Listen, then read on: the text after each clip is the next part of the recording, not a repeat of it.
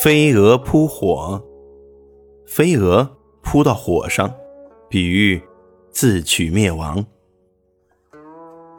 南朝梁时，有一个非常有才华的人，叫道金。他出身名门，是朝廷金子光禄大夫道盖的孙子。因为道金才华出众，深受皇帝萧衍的喜爱，经常邀他。一块作诗。一天，萧衍又和道金一起作诗。萧衍特地赐他祖父道盖一首诗：“研磨莫以腾文，笔非毫以书信。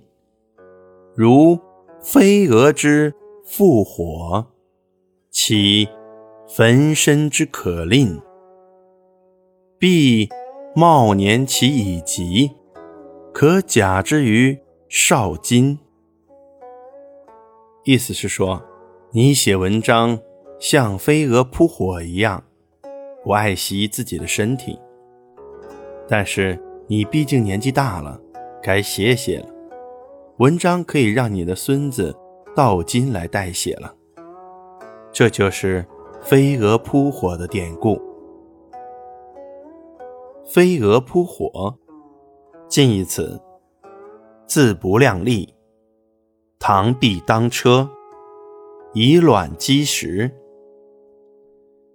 反义词：所向披靡，无坚不摧，量力而行。